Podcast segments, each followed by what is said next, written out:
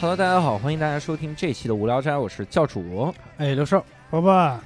这期我们厉害了哈，嗯，因为这期呢，我们请到了一位潜水教练。啊哎我哦们，这个说到潜水啊，你看嗯我反正是没有任何的经历，嗯我也没有，伯伯也没有经历。看我这个体型就知道我下不去。对你下得去啊，呃我我我你上不来 啊。扎扎扎猛子算不算？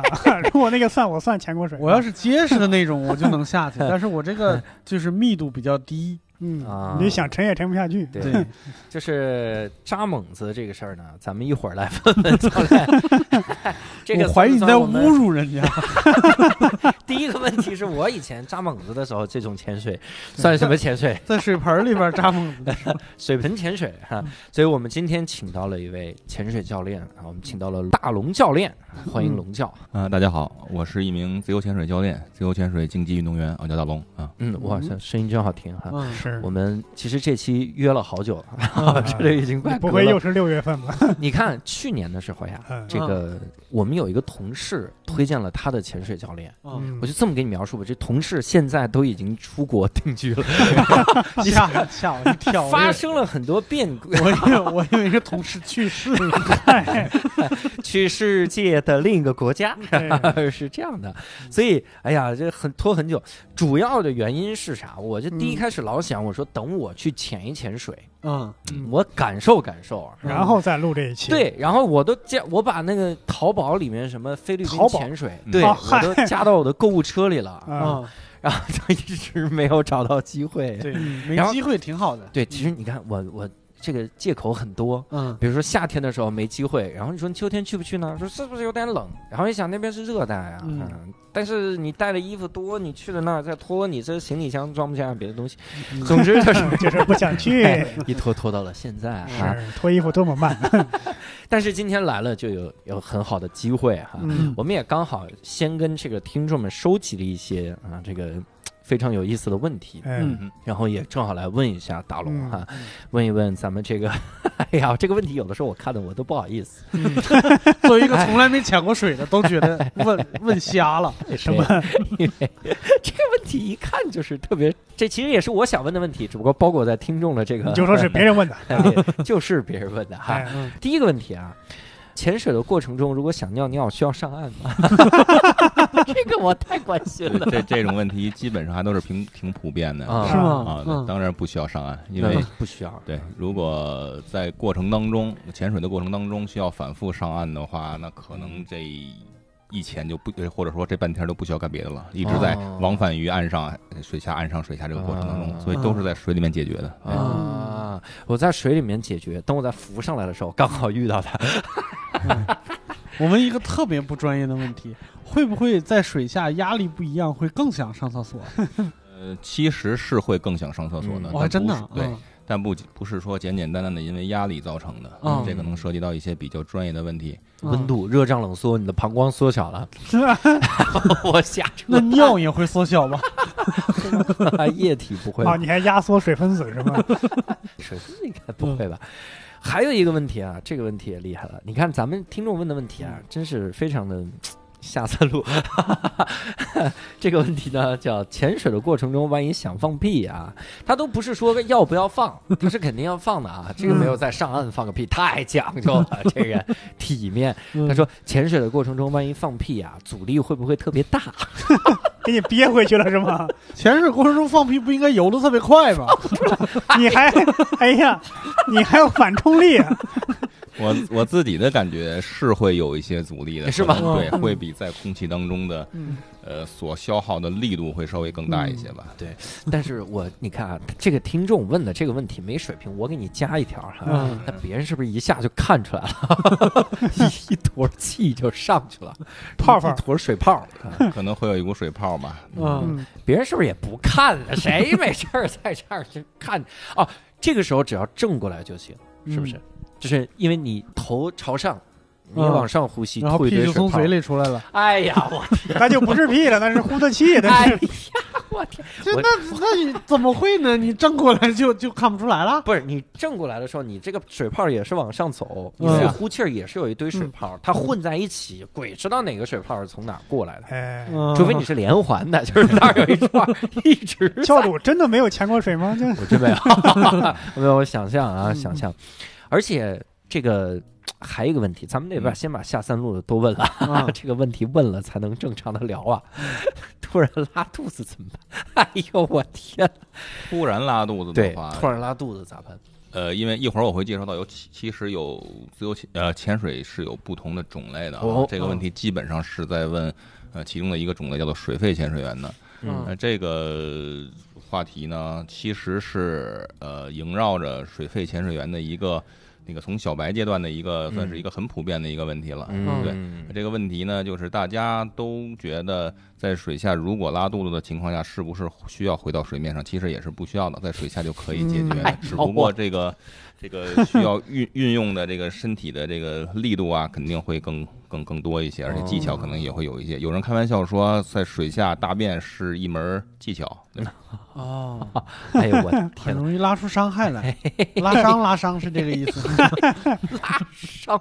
我我之所以把这个问题先都问出来啊嗯，啊主要是体现一点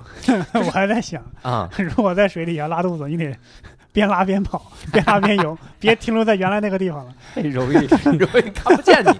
哎呦，我本来想一开始问个呛水怎么办，现在不想问 了，你别问了，这俩问题不能放呛一起水就自杀吧，这俩好吗？ 没法儿放放放一起。嗯，所以你看，我之所以把这几个问题放在这儿哈，主要是体现一下大家如果是想象中的潜水哈，嗯，嗯啊大概是个什么样子啊？所以刚好刚才这个大咱龙们想象的全是跟屎尿屁相 关。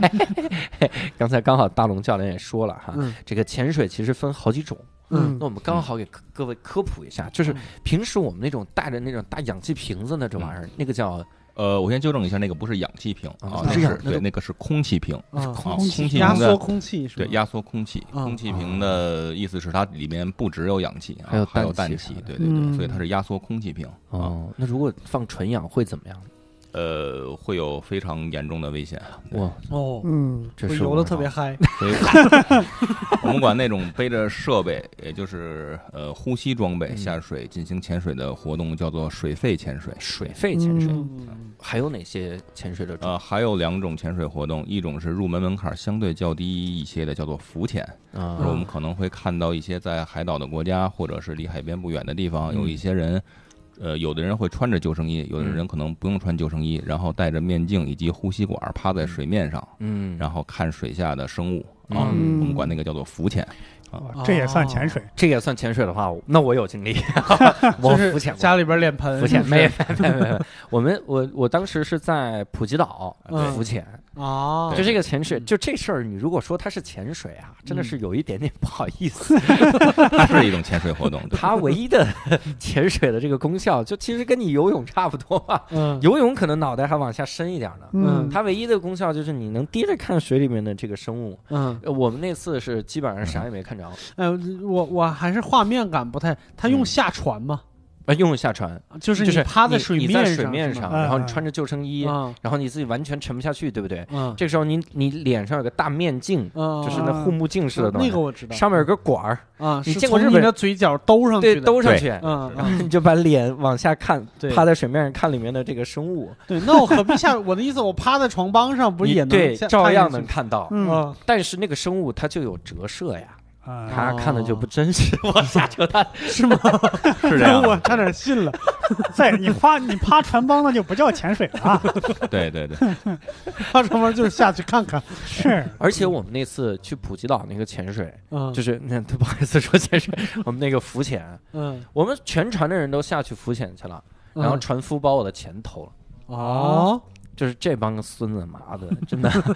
然后还不承认，问题是我们把船上所有人的这个兜儿都检查了，嗯然后这个都没有，嗯因为我的是人民币然后其他人不是中国人，嗯那这个太明显了。但是他就死活不让检查他儿子的，嗯然后嗯船一靠岸，他就让他儿子赶紧跑到银行去了。我们就大概明白啥意 思，但是问题也打不过我。他妈当时我就想，我拿怎么拿英语骂他人家拿着鱼叉呢是吗？对，我能我能想到的英语的骂人，全是那最狠的那几个，我觉得又觉得不至于，你你连他儿子都打不 过吗？ 那是能打过，但是人家是两个人，嗯，所以这种嗯这叫浮潜哈。，对对，除了这种戏水运动，啊还有另外最后一种那个潜水的运动啊，嗯刚刚我说的那两种应该算是潜水的活动，还有项一目对嗯，还有一种叫做潜水的运动，我们管它叫做自由潜水嗯啊哎，它是通过自身的人体自身的呃肺部的。调节呼吸，然后呃，通过人体自身的这个肺活量啊，进行闭气下潜的一项极限运动。对啊，哦，我们叫自由潜水，英文叫 free diving 啊。嗯哦， ，free 就是不带那个瓶儿和那对个对对呼吸系就统，憋着就气儿憋着一口气哇往下沉。对，通过闭气下潜的一个运动。这个听着好危险啊！对。嗯对，那那这种潜水一般下潜多少米啊？到现在为止，世界纪录是恒定配重，也就是呃带着配重下去，然后带同样的配重回来，最深的记录是一百三十一 米。一百三十一哇米，一百多米，我的我的天天哪，而且且憋气下，去，我嗯的天！那为什么还要带恒定配重回来呢？啊，因为这是其中的一个比赛项目，当然也有不用带配重回来啊的，就对这种那啊就放那儿放那儿扔那那儿就吧更深更深了。对，啊！呃，人类已知的最深的通过自身下潜的记录应该是两百多米。对，哇哇天哪不是那那个人回来了 吗？两百多回来会非常安全安全的回来。回来了哈。 就是如果就是不考虑回来，其实可能还比这个深一点。啊竖着下去，横着回来了，真这种，哎，我我之前听说啥呢？就关嗯于很多的这种潜水的这个，就自由潜的这种救生方式吧， 嗯或者是嗯我我以前想的是那种，你背着一吨的铁嗯啊，你咵你不就下去了吗？嗯你这省着憋气儿啊，对不对？你比如我憋气儿就能憋三分钟，对不对？嗯，嗯但我三分钟可能就到一百米，但我背一吨的铁呢，嗯我可能迅速就到三百米，嗯嗯，然后我一放铁，我滋儿我就爬 下，我就跟那气球似的，叭儿我就起来。我想的是这个，嗯，但以前人跟我们说说这样的话呢，就立刻死，对啊呀，肺是肺水会压炸是吗？是是是有这些个讲究，呃，不会的，不会是吧？ 这个呃，在自由潜水这个领域，实际上你在你到水下，无论下多深，嗯你都是在水面上吸的那一口空气啊，哦在水下下去，在返回的过程当中，实际上这个肺确实有这个从大变小又从小变大的这个过程，嗯但实际上回到水面还是这一口空气，所以不会炸肺。没事儿啊，哈你。说的那种情况应该是属于水肺潜水的范畴。哦嗯，那耳膜会完犊子吗？呃，耳膜其实，在自由潜水整个这个项目的这个核心的一个技巧，就是呃，叫做耳压平衡。这个技巧为的就是呃，平衡耳朵，或者说更准确的说是耳部的中耳部分和外界水当中的这个水压来平衡这个压力。啊嗯然后，只有平衡的当前的这个压力之后，才可以下到这么深，否则的话，耳膜会受到挤压伤的。 嗯啊嗯，所以呃，如果你说不做耳压平衡这个技巧，呃，下水的话，那么水压肯定是会把中耳压伤的，所以、嗯对，嗯所以是下不去的。对，听着还是很危险的。呃，这个危险看怎么讲吧，就是嗯因为你看你 没到底需不需要听力， 不需要，没那么危啊险。因为可能在你没有感受到这个危险之前，嗯耳朵的这个不适感和这个疼痛感已经让你受不了了，所以嗯你可能也就下不到那么深了。哦有道理啊。身体会给你报警。对对对，哎，嗯，所以你看啊，听众问的一些个问题，就跟这个潜水的这个或者自由潜的这些个。这个这个这个准备工作有关系了，嗯比如说第一个哈，咱们这个就需要的那一口气，嗯哼那如何练憋气呢？呃，这个问题其实还是相对专业或者相对复杂一点，嗯我用最简单的话来解释吧。呃，首先呢，我们管这个怎么来练憋气，其实就是想通过闭气的训练来延长自己闭气的时间嘛，对吧？嗯那么首先我们先需要了解两个问题，首先就是呃人为什么会产生呼吸的欲望啊、第二个呢就是是不是有了这个呼吸欲望之后就必须要呼吸，必须要获得氧气。嗯，你们好研究这么哲学的，人为何会有呼吸的欲望？其实这个应该属于自由潜水的生理学的范畴之内吧。如果嗯专业的这个课程里边会有详细的介绍。嗯其实简单来说就是呃。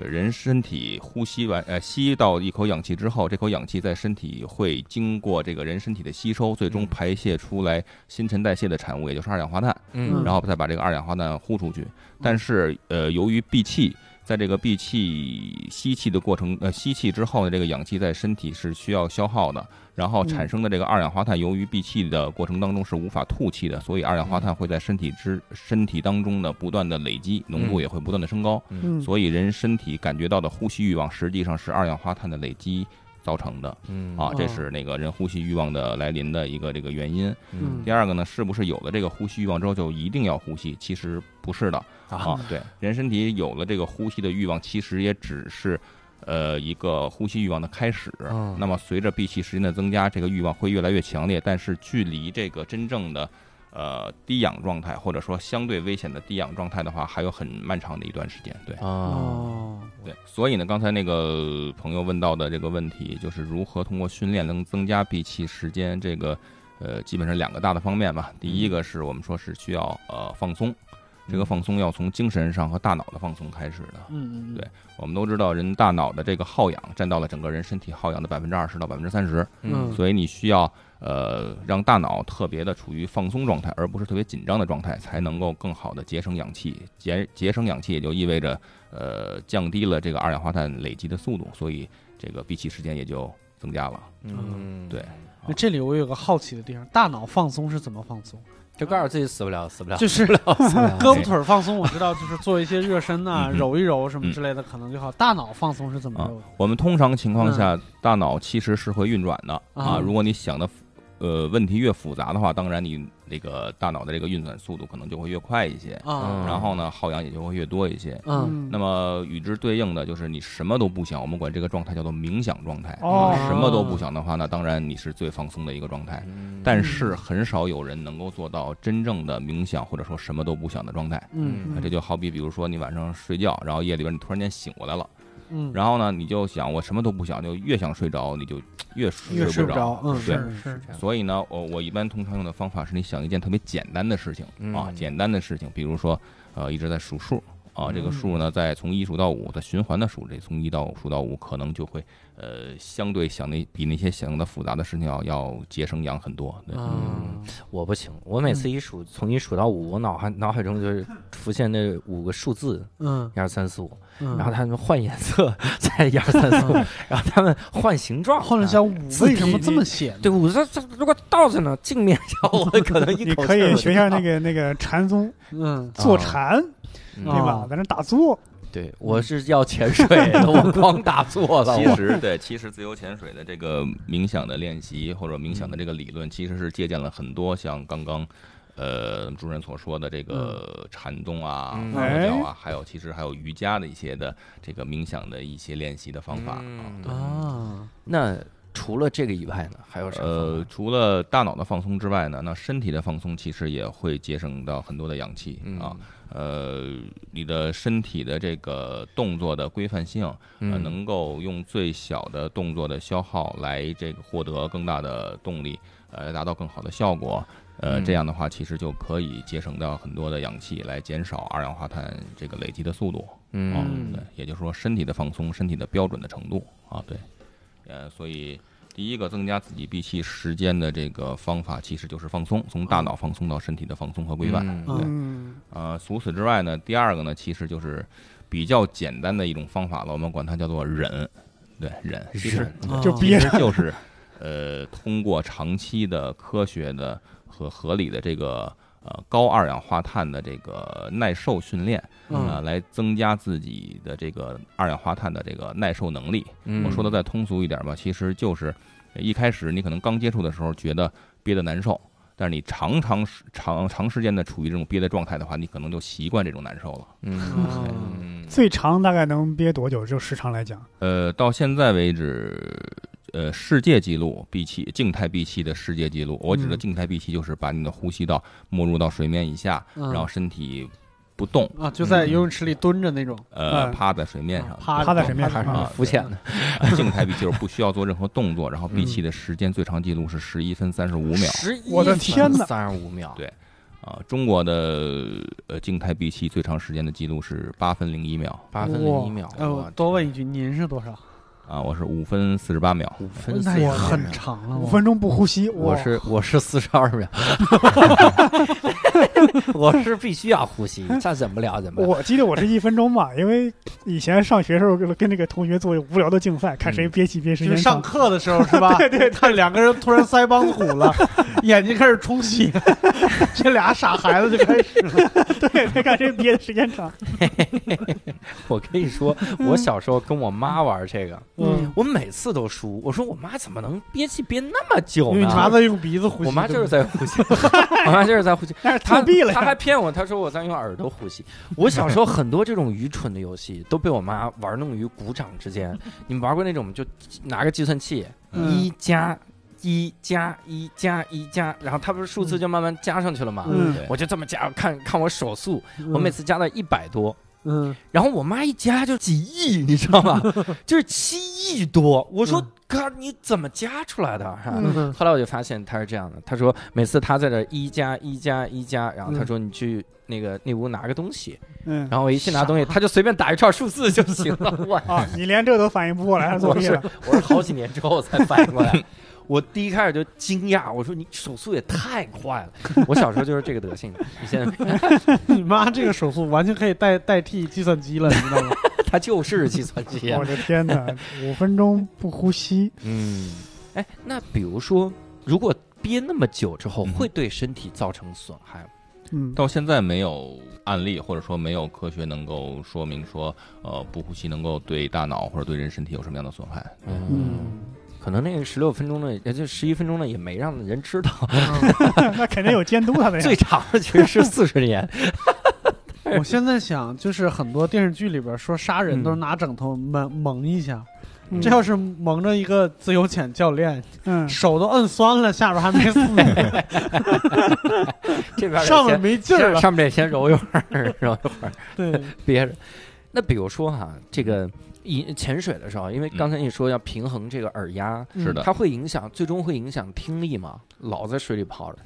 呃，正常情况下是不会影响听力的，嗯因为呃，我们说这个核心技巧就是耳压平衡，这个核心技巧是在不受伤的前提之下，然后让自己的中耳和外部的水压呢实现压力的平衡，嗯哦然后再呃到达更深的地方。呃，嗯如果在这个受伤之前，其实是会有一些预兆的，比如说，就像你坐飞机的时候嗯感觉一样，会从不适慢慢变成刺痛。嗯我在这个过程当中，你就不能够再去下潜了，必须要结束这一切。不是如果忍吗？ 如果忍了呢？嗯耳的耳压平衡是不能够忍受的哈，啊是不能忍的。对，如果一旦造成了耳压呃耳膜的穿孔或者耳膜撕裂的话，呃是会影响到中耳的这个健康程度的，我们管它叫嗯做中耳气压伤，有可能会影响之后的听力。但是到现在为止的话，呃，你遵守的这个规呃规则的话，其实到现在来讲，潜水这个运动，呃，其实是不会影响什么听力的。对，啊嗯哎，耳膜穿孔是不是还能修好？对，是的。我小嗯时候经常听说有人就把耳朵掏出血啊，嗯耳膜给掏出血了，啊，但是好像是不是还能修复啊？呃，耳膜是有再生能力的啊，哦是有再生能力的。一般来讲，耳膜一旦出现穿孔或者撕裂的情况之下，可能呃快的时间可能一个小时、两个小时左右就能够恢复。哇我们一般塞，来讲的话，可能半天一天可能就会去修复，我然后耳时膜间这么稍厉久一点的，可能呃一周左右，耳膜也会重新修复害。啊！但是你要不太注担意心保持这个耳部的干燥，然后保嗯持、呃不要让耳部有感染。对，嗯嗯，这倒是哈。然后还有啊，这听众问的问 题，这是我关心的了哈。那这个那些最下三路的已经没了是吗？对对对对，放心放心 啊！我们现在现在的问题很安全，很安全，慢慢往正常转移。已已经正常了，已经正常了。嗯，比如说，有没有那种幽闭恐惧症的人，他们是不能自由潜的吗？呃，这个问题其实我还是挺有发言权的啊，嗯因为我在学习自由潜水之前，我一直认为我有幽闭恐惧症，就是在电梯会难受，是啊吧对，在一个比较封闭的封闭的环境，然后狭小的空间，包括电梯这种环境，可或者能会有棺材一些嗯。嗨那，喊谁躺那儿没事谁儿。都嗯难受，你躺那儿谁不难受？ 你要不难受，那说明你没了就。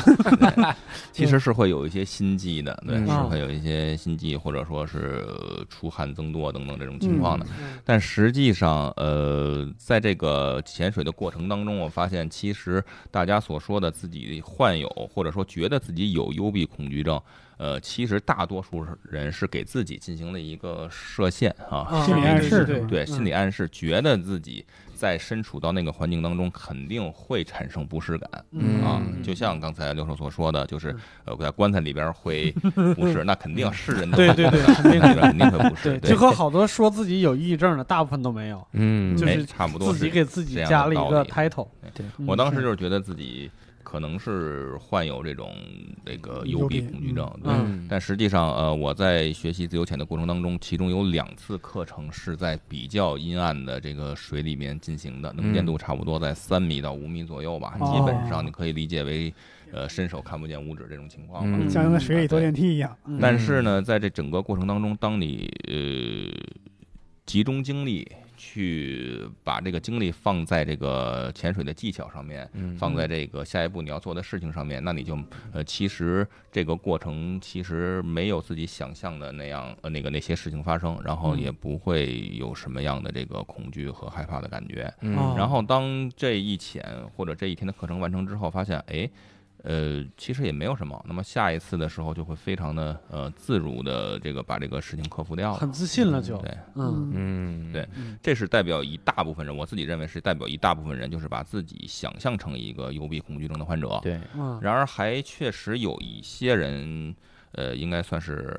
真正的患者吧。嗯啊、我认为也并不是说完全不能够克服的。啊嗯，呃，就我浮潜呗，你这漂着海面上怕啥呢？呃幽闭恐惧症其实和我因为我们之我们之前也查过，它可能和呃恐高症啊等等，嗯可能都是属于呃在把自己呃这个这个放在一个比较危险的一个环境当中的时候，嗯然后由于对这个未知事物的未知感，然后这个呃危险呃觉得危险会降临到自己的身上，所以、嗯呃身体才会这个潜能的这个产生恐惧。 嗯对，他就老是在想下一步，对对，啊，嗯就接下来会我发也生我什也么？恐高，我就是恐高症，嗯，我只要往下一想，我就在想我掉下去的时候你自一定我设限会摔得我就摔是长砸太矮了，你是，你是你你 长这不是恐高症的最好的证据吗？就是我长到一米八的时候，我就觉得这不行不行不行，缩回到一米七。就其实我有非常严重的恐高症，对是吧对这个和幽闭恐惧症来讲的话，幽闭恐惧症可能是自我设限，嗯嗯但是恐高症是经过反复的这个测试实践测试 来证明确实有这个嗯嗯呃恐高症的。基本上四层五层这么高的楼，从窗户我是不敢从从窗户往下看的。哎，我也是哦，我也是。那我还不至于，就是，我在马路上骑自行车的时候，如果嗯旁边过一大车，嗯嗯，我脑子里边幻就是一直出现的画面，就是我这个车突然横过来了，就我脑袋嗯刚好在它轱辘底下，啊嗯就一直有这个想法。我的幻觉老是那种，就是大车的斗翻了，啊那，你们可能是死神来了看多是不是了， 那那种那的确个是嗯油罐车、搅拌机那种车，那是不是那种？对，啊，对，嗯或者好多汽车，就是大车拉着汽车的时候，啊，嗯我就会讲它后面那个钩子断了，然后一堆汽车砸 你这过我来嗯觉。得这个可能是一种安全意识，因对为对对很多对对交通事故，自这我样保护意识对呀，嗯，这样的大车你碰到它你是无解的呀，对对啊对 是是是死亡率是很高的。嗯 对对，那么真正的有这种幽闭恐惧症的人呢，其实就像，呃，我当时。呃，一直觉得自己恐高症一样。然后呢，嗯有的人问我，那么你在四五层楼都不敢往下看，那么嗯你在这个自由潜水的时候，你在水面上看到水下十米甚至二十米深的这个水，你会不会产生恐惧？嗯，对嗯我当时也觉得自己可能会产生恐惧，但是呢，呃，我在学习的过程当中一点儿害怕的感觉都没有，那是哦因为，呃，我我知道，呃，水是正浮力，它在拖着我啊，嗯我在这个过程当中我是不会掉下去的，不会说像我在六层楼不敢站在楼边上，因为我可能觉得我会摔下去，摔死。嗯啊嗯所以的话，其实呃是源于这个危险给我带来的暗示，所以是这个我觉得是可以克服的。嗯那么真正有幽闭恐惧症的这个朋友呢，我觉得其实呃，如果你能够做到专注，专注于现在的动作。专注于老师教你的这个做法，然后呢，放松自己的心态，然后给自己心理暗示。这个心理暗示是，呃，你很安全啊，嗯非常的安全，不会有什么意外发生。呃，嗯我想应该是可以能够克服的啊。嗯，嗯挺好。那你看，啊，还有一个问题，就是很多人他就问，他说这个。不会游泳能不能潜水？呃，这个问题我还是拆开来回答哈。嗯刚刚我们说到有三个这个潜水的项目嗯啊，呃，我单从我做的这个专业就是自由潜水来讲，不会游泳的话，其实我们是不建议来学习自由潜的。啊，嗯对啊，为啥？我不是就往下走就行？呃，因为有好多呃，自由潜水几个体系，主要的主流的几个体系都在初级的时候对游泳技术又有也会有一些入门门槛的要求，比如说可以用不用特别规范的泳姿，可以独立完成游泳两百米，嗯或者是浮潜三百米才可以学习自呃这个自由潜水。其实这个考核的指标其实就是，其实它难度并不是特别大，嗯但是你要起码会游泳，因为你会游泳，你才能够做到起码不是特别的恐水。啊，嗯对，有很多人都说，我也确实遇到过很多学生说我不会游泳啊，但是我绝对不怕水。嗯 对呃，我但是我没有遇到过不会游泳，他确实真的特别不怕水的这种人，确实没有遇到过。他所说嗯的他不怕水，可能是他不怕洗澡水， 啊对，或者那洗是脸不上那种水那。你要怕那水，那是狂犬病啊！我的 天哪！不怕农夫山泉，哎嗨，那喝水都不怕的，因为呃，我们所说的恐水是指就是把你的呼吸器官，就是口鼻嗯啊、然后没到水面以下，然后眼睛也在水面以下，你能够做到身体和心态特别的从容，嗯对我们认为是不恐水的。但是如果你真的不会游泳的话，我觉得很少有人能做到这一点。嗯那么你在整个学习自由潜水的过程当中，就会非常的困扰。对，啊，对啊，这个的确是，对嗯而且万一出了危险的话，也是很重要的，因因为你在游泳啊，但是你在水里啊，嗯是啊你是啊嗯你具备这个能力还是必备的。那除去自由潜水之外，另外的两种活动就是浮潜和水肺潜水，呃，可能相对对于游泳的要求并不是那样那样的严格，因为它在水面上或者在水中它是可以呼吸的。那嗯么呃确实有一些人胆子比较大，虽然他不会游泳，但是胆子比较大啊嗯，可能是可以学习，可能可以完成课程的。对，嗯，水肺这个 就真的是胆子太小也行吧？嗯那么好个呼吸罐儿在后边背着，嗯嗯这怎么着也也也行了，我觉得。嗯，所以，那我这么理解的话，是不是只要有了这个游泳的，这就是会两百米的这个，就没有啥自由潜水的这个门槛儿了？呃，对，门槛儿是这样的，就是你不怕水，呃，又会游泳，就可以学习自由潜水的初级阶段了。啊哦对，然后？呢，如果你能够完成呃初级阶段的课程，并且通过严格的考核，你就可以获得一张自由潜水的证书了。嗯哦，哇塞，这是我们先扫盲一批哈，嗯大概是明白了一点点这个潜水的事儿 哈。当然，这个时候呢，我们就得开始来问一问这个大龙哈，就得问一些这个关于你自己的事儿了哈。好，就是你是为啥第一开始会做这个潜水教练呢？啥时候开始做的？呃，我是二零一七年的十月份考取的自由潜水教练，对嗯然后二零一七年的年底开始正式来教课，来以这个为生的。嗯对，然后为什么来做一个教练？呃，因为我二零一六年学习的自由潜水，嗯然后呢，从二零一六年到二零一七年这个学习的过程当中，花了很多钱。嗯，啊啊 想转过来，对对对，就是这这个愿望非常朴素。这跟很多当新东方老师的想法一模一 样。坦白的，讲就是这样。就现在很多的自由潜水教练，其实有可能有各种各样的原因，最终嗯从事这个行业，但基本上都会少不了的一个原因，就是为了挣钱和谋生。对，这是毋庸置疑的。嗯对，对，嗯无可啊厚非的。在这个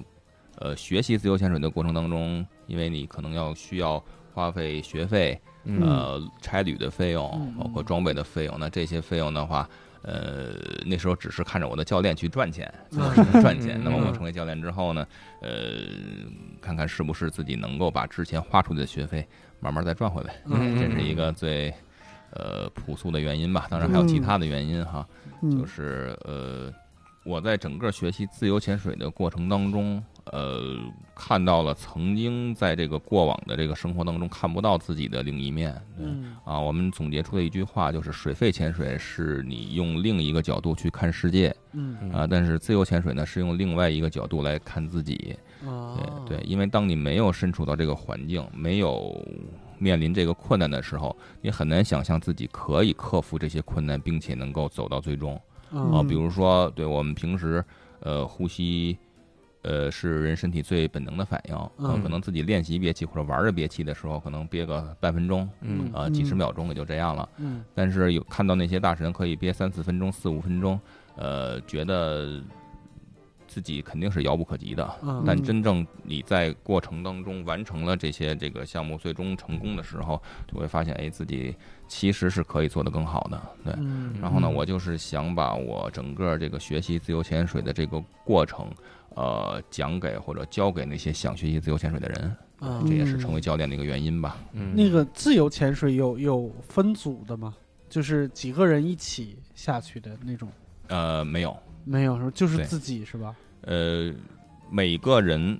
呃，在下水的时候呢，会有他的同伴和他的 buddy 来进行保哦护。对，嗯呃，但是在比赛的过程当中，有可能是同时进行的，有可能同时进行的，但是呃，比只是跟自己在比，对，啊嗯，因为为你刚才一直说就是换一个角度看自己，嗯哼，所以我想就是就是当你沉到水底的时候，其实你听不到其他的声音，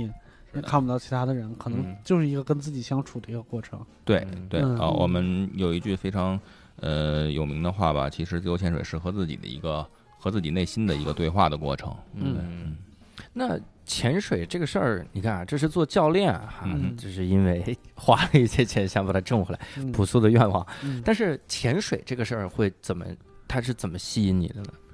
呃，潜水这件事儿，其实这说起来可能会更久远一些哈。嗯，有一次应该是在二零一三年的时候啊，嗯那时候中国人到菲律宾旅游还不像现在这么火爆啊。嗯当时呢，呃，我我身边有一群小伙伴儿，这些人呢，他们都是到各个一些非主流的国家和地区去旅游的这些达人。嗯我们当时组了一个团，十多个人到菲律宾的一个小众的海岛去玩儿。嗯然后呢，嗯在玩的过程当中呢，发现有一帮就是我们管呃当地人叫小黑啊，因为嗯肤色的原因，对嗯我看到那个那这些小黑呢，呃，可以轻轻松松的从水面。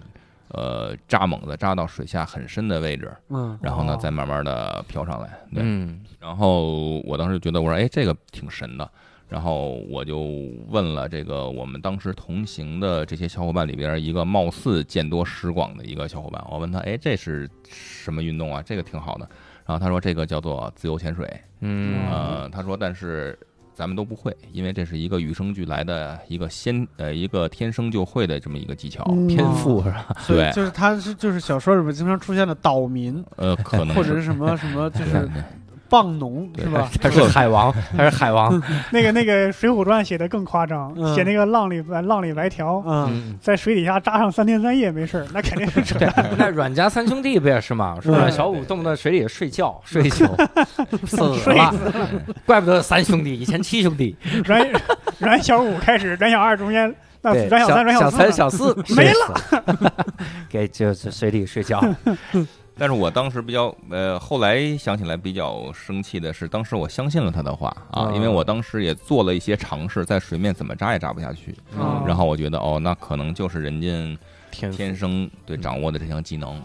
所以呢，经过了呃三年左右吧，三年三左年右了的时间，对这三年我就没有再去看到过或者想过类似的事情嗯啊。直到二零一六年的十月份，呃，偶尔发翻到朋友圈，然后看到我的一个同事啊，一个小嗯姑娘，然后在刚刚过去的一个周末，然后这个分享了一组照片儿，是自己在北京的一个比较深的一个水里边儿嗯，的一些各种各样姿态的照片儿，并且呢，对。自己整的井里是吧？北京比较深的水就那儿了。井里和两个贵 妃一起， 然后呃，配文是自己在过去的这一个周末呢，学习了自由潜水的初级课程，并且通过了考核。啊啊然后我一看到这个朋友圈，我就说，哎，这不就是我三年之前看到的那个运动岛项目民吗嘛？，对不我就是 这哦些 人。对然后我就马上问他，这个东西不是说是天生的吗？自己是能学会？嗯他说当然能学会了。啊 我身上绑了俩 秤砣，这哎呀，然后我就瞬间就报名了吧，嗯报名学习了自由潜，这应该算是我最早接触自由潜的一段经历吧。 嗯 本来是不是想着学自由潜水不用买什么装备， 呃，买个脚蹼就下去了？对，有这方面想法，都都觉得、呃、这个从电视里面也看到过一些潜水的活动，但那嗯些潜水的活动都是带着各种各样的装备和器具哦啊。一看就贵。对， 嗯，哎那当时学的时候顺利吗？或者那个时候学的经历，那大概是啥样？那好像呃国内都没有太多吧？那个是啊，是啊，我对没太听过自由潜嘛。当时二零一六年年底的时候，我在学习的过程当中发现，呃，或者说是从一些渠道了解到，当时全国的自由潜水员吧，嗯持证的自由潜水员差不多两万人左右吧，哦啊，两嗯万人左右。右，对，呃，和一个十二亿、十三亿的这个人口的大国相比起来，两两万个这个自由潜水员还是还啊太少呃非常非常小众的一个这个运动。对，嗯嗯，然后在学习的过程当中，应该说还算是比较顺利的，还嗯算比较顺利。在初级课程当中，呃，发现了一件事儿，就是呃，我们管这个技巧呢叫做耳压平衡技巧。嗯那么耳压平衡技巧里面有一项专门属于自由潜的一项平衡技巧，我们管这个叫做法兰佐耳压平衡技巧。法兰佐对，法兰佐耳压平衡技巧。呃，由于这个技巧呢，在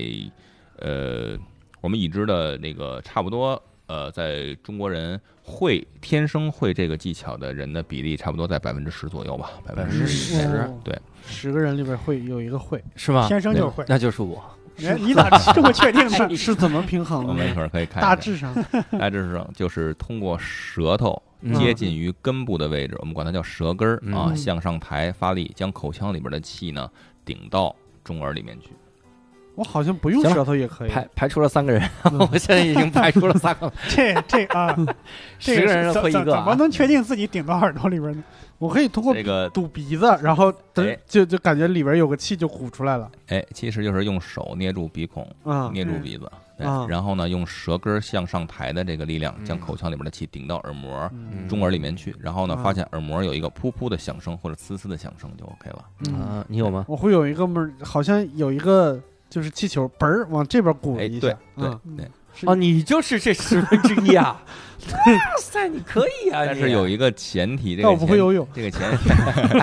这个前提 是腹部没有用任何的力量，嗯，对，嗯胸腔也没有加压。六瘦的腹部应该用不上力量， 我们来帮他证明。嗯然后我在当时这个课程当中呢，就发现非常不幸，我不属于这百分之十的人嗯啊，我哦我不具备天生法兰佐这项技巧。嗯呃那么就必须要通过后天的练习来嗯掌握这项技能、嗯啊。但是，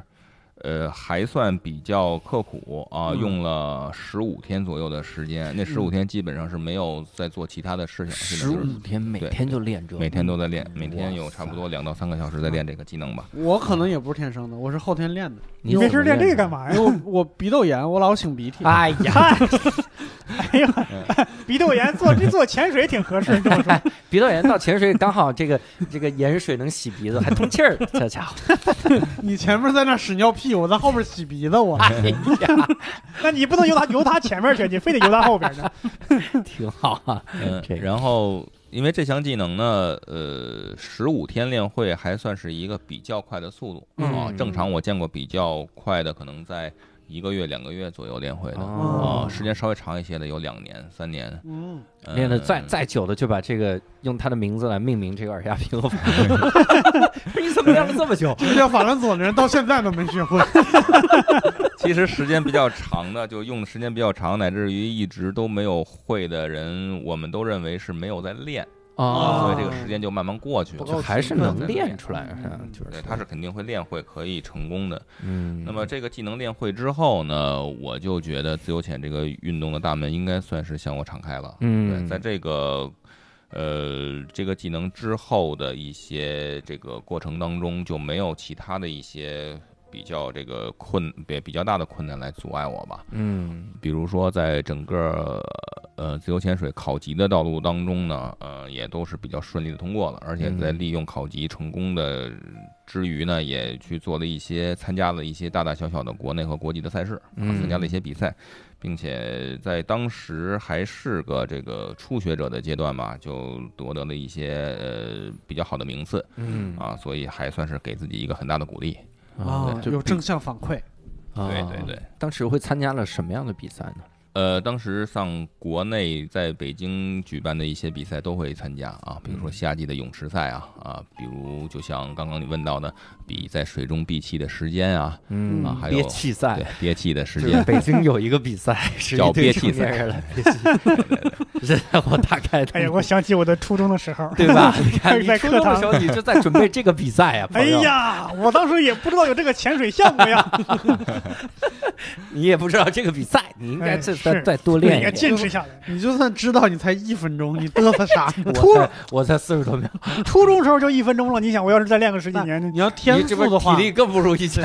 你要天赋的话，初中那会儿算体力好的。嗯，嗯，那你整个学习的过程中会有什么特？你看耳压平衡也、嗯也能学出来，嗯那会有啥阻力吗？或者特痛苦的事儿？痛苦的事儿，可能在这个自由潜水这件事件的本身，并没有太大的嗯阻力或者说是什么障碍。但嗯是，呃，我并不是一个人，并不是一个人在战斗，因为在这个过程当中呢，因为、呃、嗯还有六个人格家庭的支持，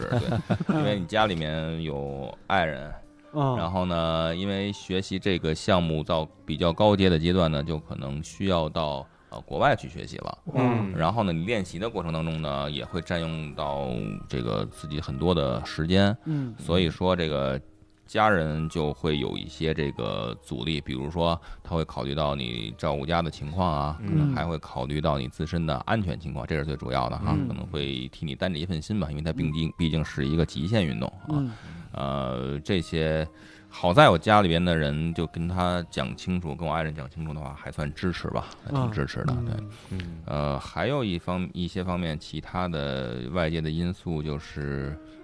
呃，应该算是资金的支持吧。嗯嗯对，坦白来讲，这个运动，尤其是潜水这个这些项目，其实是比较烧钱的，嗯，比较烧钱的。看出来了，极限运动体现在哪儿？ 体现在经济上的极限。只是它那个自由潜水虽说不会像水肺潜水需要呃准备很昂贵的装备、很复杂的装备，但实际上，呃，首先学费是一笔开销，然后呢，呃，你在学习的过程当中呢，需要去这个购买机票啊，去嗯需要到其他的国家去，那么这些差旅的费用都是会计算在内的啊，嗯还有一些必要的装备，这些都是需要花钱的。嗯所以说，如果只是温满足于自己温饱，或者说是相对那个收入较低的情况下，可能不太不太在这条这个这个这个项目上面走得太远嗯啊。好在我当时的工作还算挺稳定的，嗯然后呢，收入也还算可以，嗯所以说我一直说应该算是在一个特别正确的时间遇到了一件这个特别正确的事儿吧。嗯，嗯必要的装备，刘硕知道是啥吗？嗯，潜水服泳裤？那不是 哦，你光屁股下，脚蹼，你哦，真的是脚蹼，我以为你太自由了， 自哎怎么自由？纯粹自由你潜。那是为了解放天性去了。我为啥知道是脚蹼？嗯因为那会儿啊，就是我们同事叫小白，嗯单立人的这个以前的财务总监，嗯然后还在单立人的时候哈、这个节目拖太久 了，还在单立人的时候，那个时候我我刚买了个滑雪板，嗯，然后我就放在那个单立人的那个架子旁边，嗯然后突然有一天我发现地上还有一个特别大的板子，嗯嗯很大，嗯我说这还是方了吧唧，这是怎么？这是冲浪板吗？嗯，这是个什么嗯？他说这是我的谱。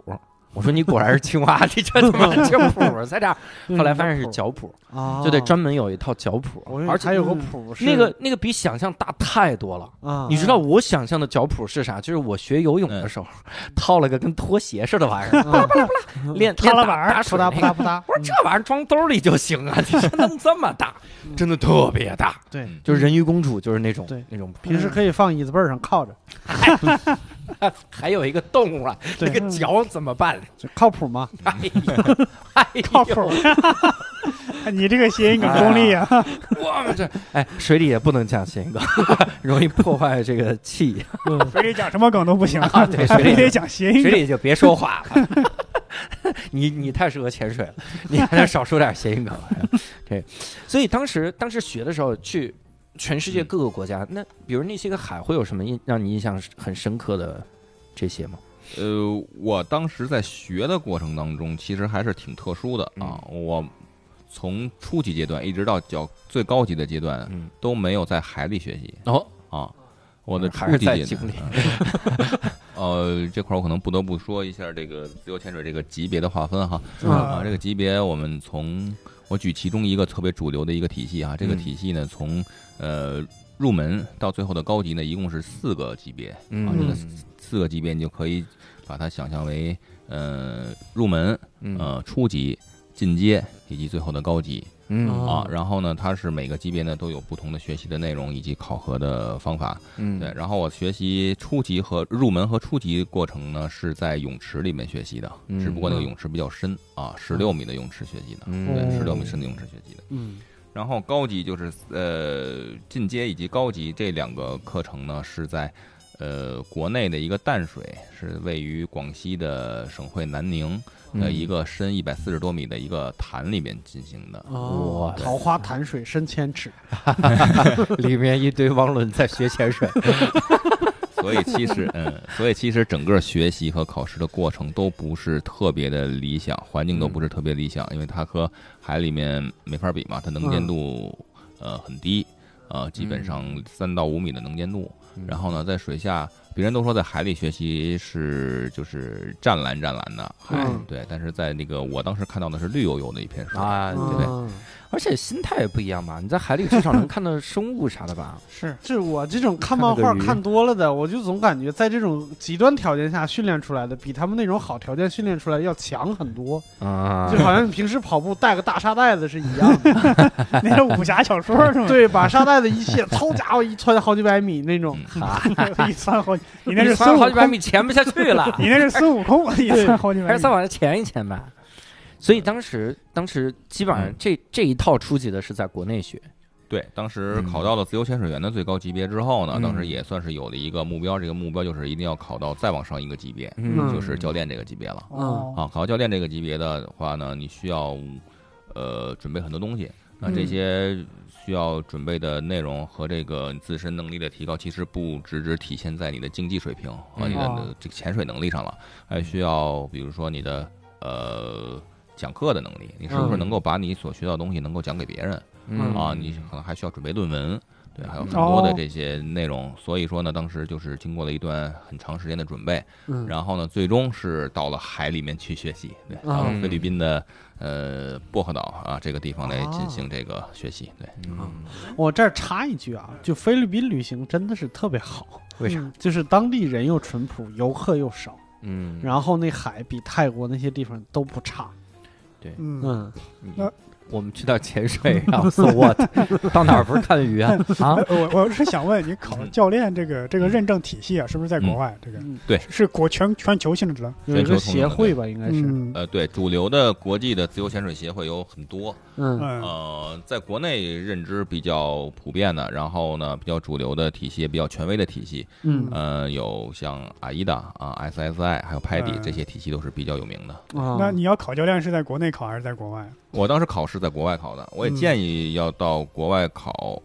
哦，会感受会更好一些。这里嗯面并不是说国内和国外的呃这个差别到底具体体现在哪哪哪些方面，嗯到底有哪些呃有多大哈？其实，嗯在国外的。这个地方去考呢，首先这个海洋环境来讲的话，国外的嗯海呢，它可能呃，尤其是菲律宾还有印尼一些地方的海呢，出去岸边之后就能够到达很深的地方，嗯就能够到达哦很深几百米、上千米的地方。对，嗯但是在国内呢，因为这个呃海洋环境或者说这个地理位置，呃，嗯其实大陆架离海就太近了，所以说你出呃，比如说从三亚坐船出去要很远很远的地方，才能够达到几十米深的深度啊，这是和地理受限，地理是有有有有一些方面原因的。要了几百米干嘛？世界纪录不才一百 多米吗？那你你你刚刚说这个这几个协会，那这这几个协会之间的教练资格互相承认吗？就是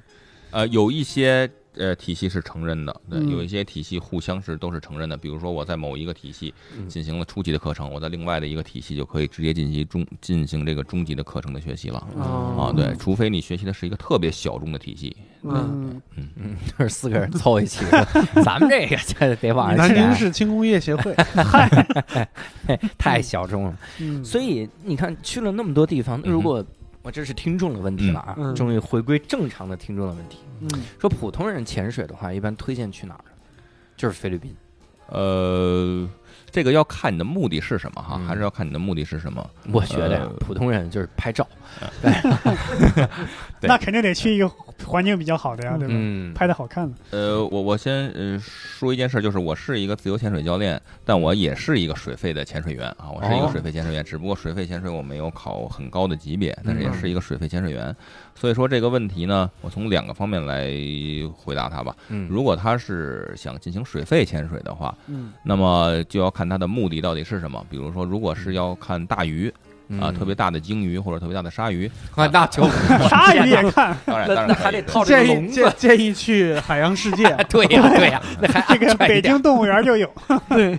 会有一些这个国家的潜点，一些水域是专门可以看到大鱼的这些地哦方。 嗯，呃，如果呢，他看想看到的是珊瑚，嗯或者是想看到的是一些特别小的东西，嗯我们管这个叫做微距啊。嗯那可以到东南亚的一些地方，比如说像菲律宾的某一些地方，还有呃巴厘岛的某些地方是可以看到的。嗯呃，这么来说吧，就是全球百分之一、百分之七十一的这个海洋里面，嗯啊、有适合于你各种这个需求和目的的潜水的环境啊，嗯，应该说这样。那比如我要看鲸鱼去哪儿？看鲸鱼现在特别呃有名或者说是特别火的两个地方，一个是在斯里兰卡的最南部的廷克马里，嗯还有一部分是在汤加共和国的一个地方叫瓦瓦武啊，这两个地方可以这这看到玩玩火，瓦瓦乌，哇哦， 娃 娃舞，可以看到呃鲸鱼啊。那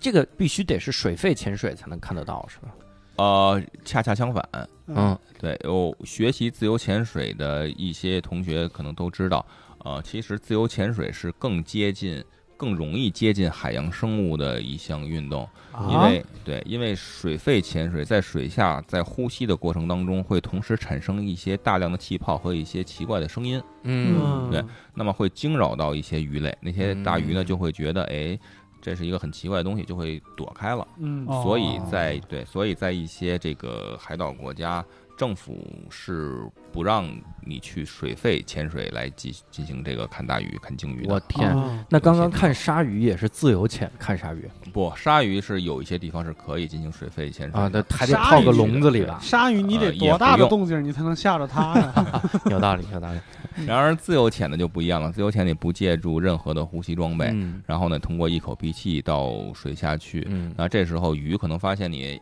哎，这可能也是另外一条鱼，所以这对是一个会游泳的猴子。所以呢， 更容易接近你，也更容易鱼见到拍摄一猴些照片 儿。对嗯，所以说刚刚我说到那两个地方，斯里兰卡和汤加都是、呃当地政府有明文的规定，你只能够通过浮潜和水呃和自由潜水的方式去看鲸鱼。对，你你在那边看过鲸鱼吗？看过看到过。哇塞！哎哎，那这这会不会看到鲸鱼之后，一看鲸鱼，我牛逼，然后跳起来， 我然 后本以为是你呢，闭不上嘴，你担心的不应该是你张嘴，而是鲸鱼 张嘴。这不是刚才说的，应该注意力集中，要忍，要看鲸鱼牛牛逼。鲸鱼一张嘴，你进去了。哎呀，我靠，那个那个感觉震撼吗？那多大的鲸鱼啊？特别大，就是可能呃见过的最大的有两辆卡车那么大吧。哇哇天哪！那是你看，你这都你就挖 了，你们俩都在这挖， 我在想两辆卡车呢。你们在水 里，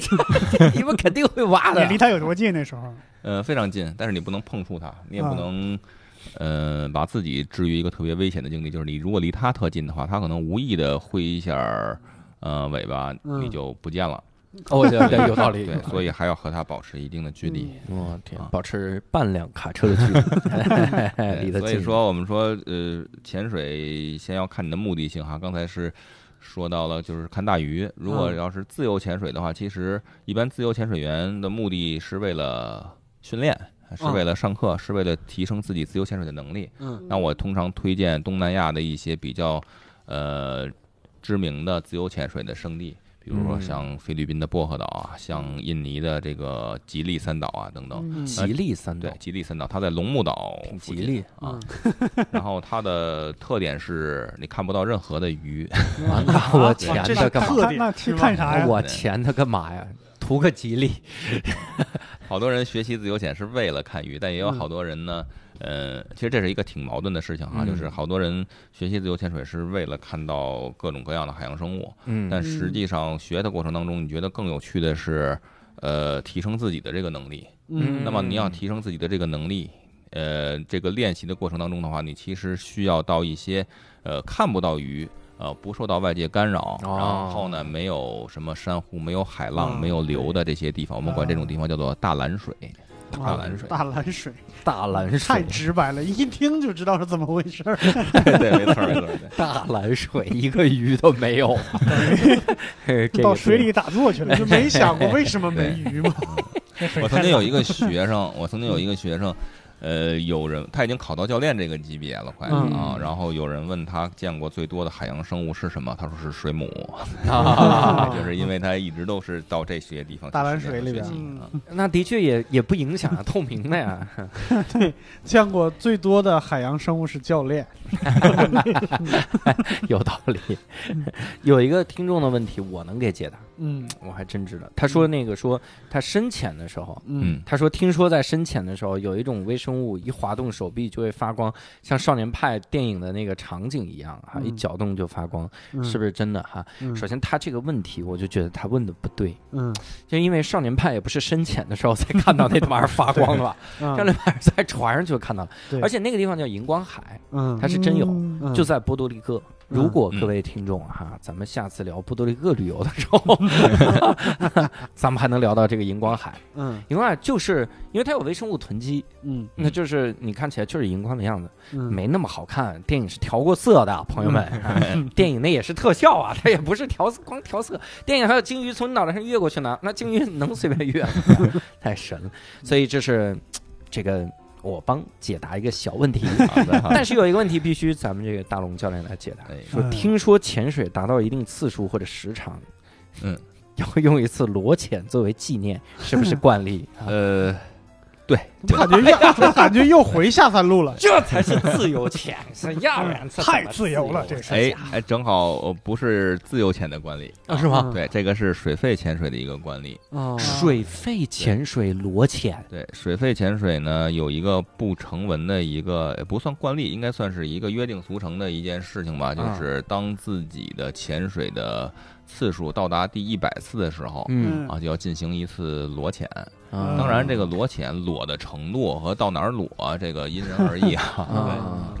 但是他带带呼吸设备吗？还对，还是要带呼吸设备。那叫什么裸潜？所谓的裸潜是脱掉一些保暖的这个湿衣啊，或者泳衣啊什么嗯的，但是气瓶还是要带的。就是把自把自己真正当成一个海洋生物，啊嗯，海洋生物也不带瓶子哎呀融，入大自然那种。对那对，种可能就是感觉对脖子上戴了一个那个玻璃罩儿，然后嗯后面背了两个罐儿，嗯，但是浑身都是光着的。对，嗯然后戴个口罩， 对，啊对，要不为什被么人还戴看口见罩呢儿？， 被人看见，最起码认不出来是谁。谁看你？俩鲸鱼说又来一 个裸潜的来了，但是这个因人而异哈，有的人是嗯、呃这个遵从了这个算是约定俗成的这种方法吧。嗯那有的人呢更极端一些，就是把每一钱都当成白钱。那就是变态。 我听说也没看也过是有这这他个潜水员就是的。啊喜欢裸潜， 他是这个，甚至去潜水的路上也不穿 的。 哎呀，那 有的。对，你看，如果我穿了，我到那儿再脱，你说我这是我第一百次潜水过程吗？并不是，是吧？我到去的过程中，它就算我这一百次。你咋不从宾馆的马桶里直接游过去呢？我还我我好奇的一个是嗯，那个那个水肺潜水，呃，大概几个人一起去，有没有一些他们在水底下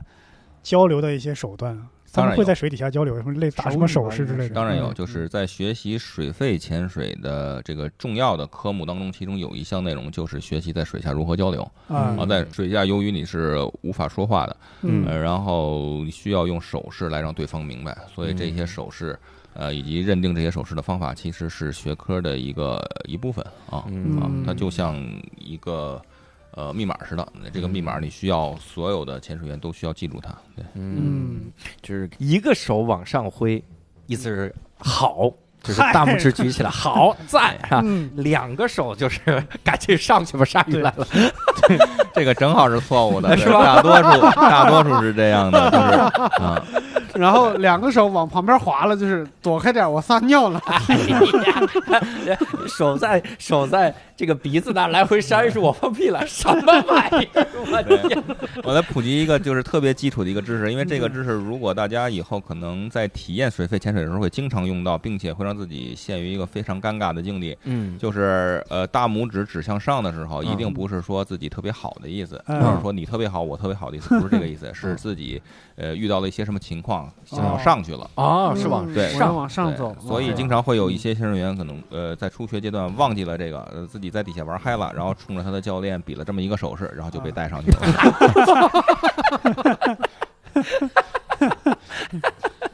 嗯教练，呃教练还问，嗯，上吗？嗯，赞赞赞，走上去了，给他点了个赞。嗯那我们接下来就聊一趴这个大龙教练作为这个教练哈、嗯这个一些的事情。嗯就是你现在在北京开的肯定是室内的这个潜水馆，对吧？是的，嗯是的。那这种室内潜水馆它亮点是啥？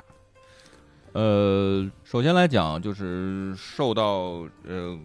在国内的，尤其是在北京的一些这个场馆的呃关于深度的要求吧，所以嗯不能建太深的这种呃泳池或者潜水的机构。嗯所以说，在北京呢，我们是利用一些呃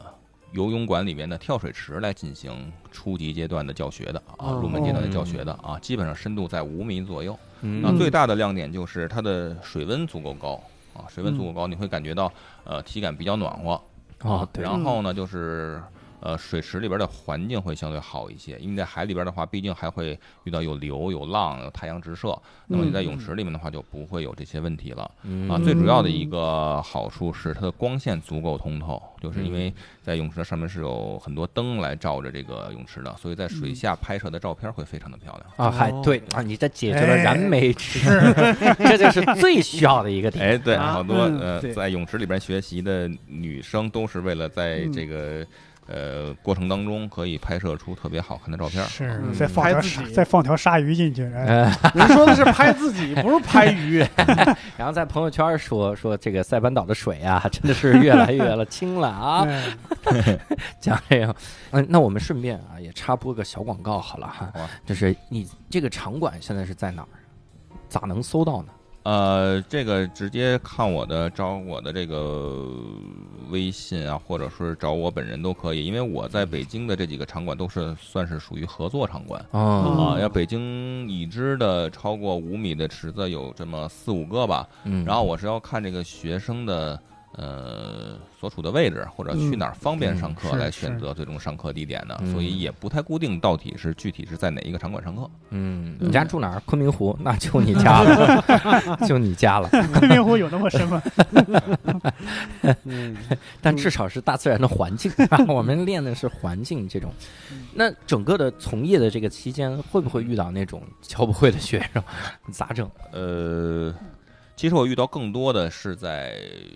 入门级别或者初级阶段，在课上呢就放弃嗯，或者说是课上放弃了。呃，对，因为有一些确实是比较恐水，或者体验并不是特别的好啊和他一开始想象的不太一样啊。他一开始在这个下水之前，或者是准备这次课之前呢，其实看到的是呃其他人呃嗯在水下比较放松的状态和比较好的这个感觉啊，啊。说白了就是看到别人能拍出特别好看的照片儿，啊那哎然后所以呢一冲动来学习自由潜的，但实际上。呃，学习的过程当中发现，其实还是有一些难度的，还是比较困难的。然后关键呢是自己长不好看，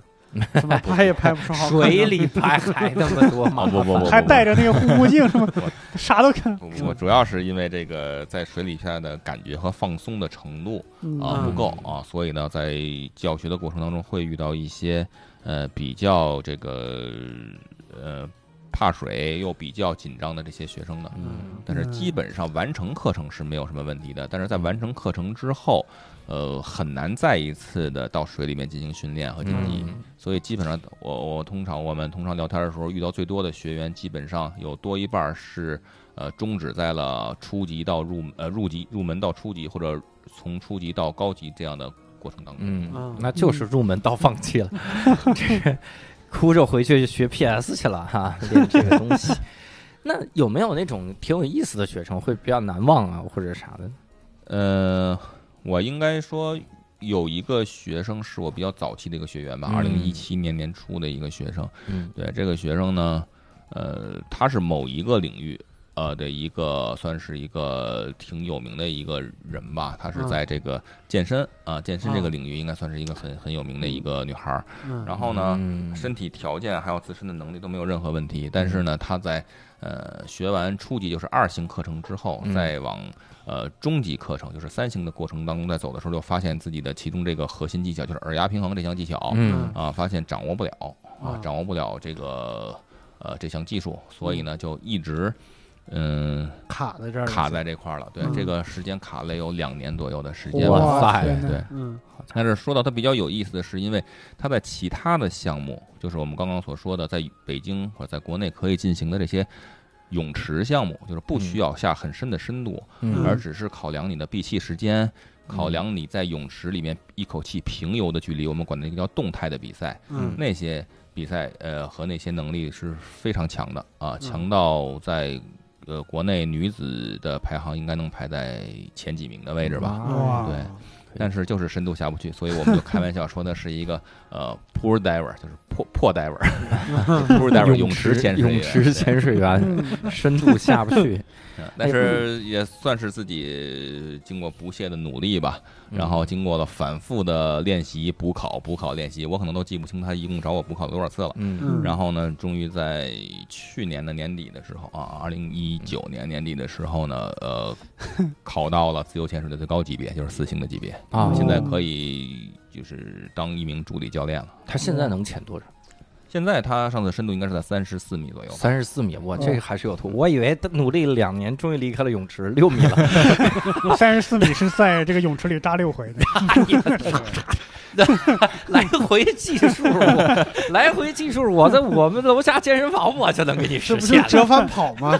折返折返前， 太深。那那整个你在从业的过程中嗯，会有一些，比如说经历过一些危险，或者说有惊无险之类的。鲸鱼冲你打招呼了，我在这个潜水的学习当中，嗯学习的过程当中，还真没有碰到特别危险的事情啊嗯。其实感觉不好，也只是就是在环境、海洋环境或者水里的环境并不是特别好的情况下，但都克服了啊，嗯并不是有特别没有遇到特别危险的情况。但是在教学的过程当中，有一些遇到过一些的这个。现在回想起来是算是比较危险的一些情况吧，嗯是有的。对，呃，我举例子，比如说在去年，我带呃学生到马尔代夫啊，嗯到马尔代夫的一个地方去上课啊，加观光加玩儿，对。然后呢，在这个地方的呃上课的时候呢，呃，应该算是这个三天课程的最后一天嗯啊，当天的浪呢比较大。然后呢，我们一行七个人啊，从这个海边就是沙滩这个位置要游出去啊，游到我们上课的地点。嗯那个上课的地点距这个海边，呃，应该有七八米左右的这样的一个距离。嗯啊、游的话可能会游，因为有海浪的原因，所以要游的话可能会游呃十分钟左右的一个嗯时间吧。这 浪是有多大呀？呃，我挺大的，那些浪是比较 大的。然后呢，因为我我我一般在这个呃游过去的这个之前呢，需要给每个人进行分组啊，嗯两个人一组，两个人一组，为了更好的保证他们的安全。嗯然后以浮潜的方式，就是叼着呼吸管儿， 然后嗯浮潜的方式游过去。然后呢，我当时呢是带着一对儿潜水员，然后游在最前面，然后应该嗯算是给他们指引方向吧。 嗯但是在游过去的过程当中，就发现这个浪挺大的嗯啊，因为游的时候会比较费劲。呃，快游到了这个我们管那个上课的地点，会有一个标志物叫做浮球啊。嗯快游到那个浮球的时候，我一回头发现数了半天，就是死活这个少一人人数不对，哎嗯少一个人，对。嗯然后呢，我的助理教练，我的助教呢会在这个队伍的最后啊。但是当时由于一些其他原因，因为浪比较大，然后他呢去帮助其他的水性并不是特别好的这个潜水员来过来，嗯，所以说中间呢也没有注意到，所以我们就私下开始寻找吧，嗯在这个茫茫大海上开始寻找，嗯一边喊一边找，一边喊一边找嗯，对。差不多经过了五分钟左右的时间吧，还是没有找到。对，嗯四散散到各个角落的这些潜水员又都回来了，然后还是没有找到。当时感觉就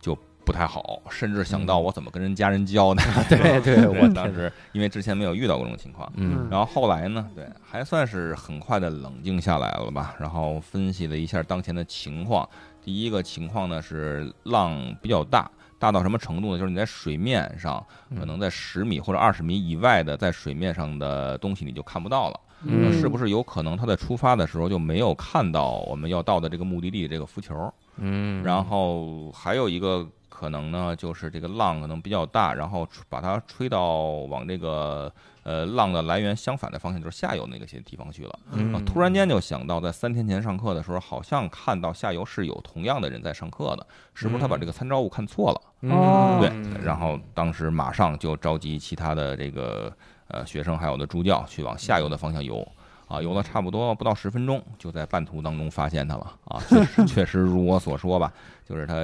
呃，一出发就发现看不到前面的人和浮球了，因为游的比较慢。然后呢，发现找了半天，哎，找到另外一个浮球，然后再加上这海浪一直推着他，就游到了人家那边去 了。嗯啊。跟人家上课去了吗？对，在你这儿，在你这儿这是有惊无险，在人那儿就是灵异事件，不怎么数都多一个人， 我靠，那边吓得我吓死了。然后啊这件事儿也算是给自己教学提了一个一个警示吧，对嗯对对啊哎，安全无小无无小事。对，在对之后的这教学当中，肯定是因为改也改良了一些呃教学的流程和这个相关的这种这个方法。对，嗯游游泳的时候举个小旗儿，咱们这个神华旅行团往这边走， 举着这个旗子。 哎呀，这是整个的这个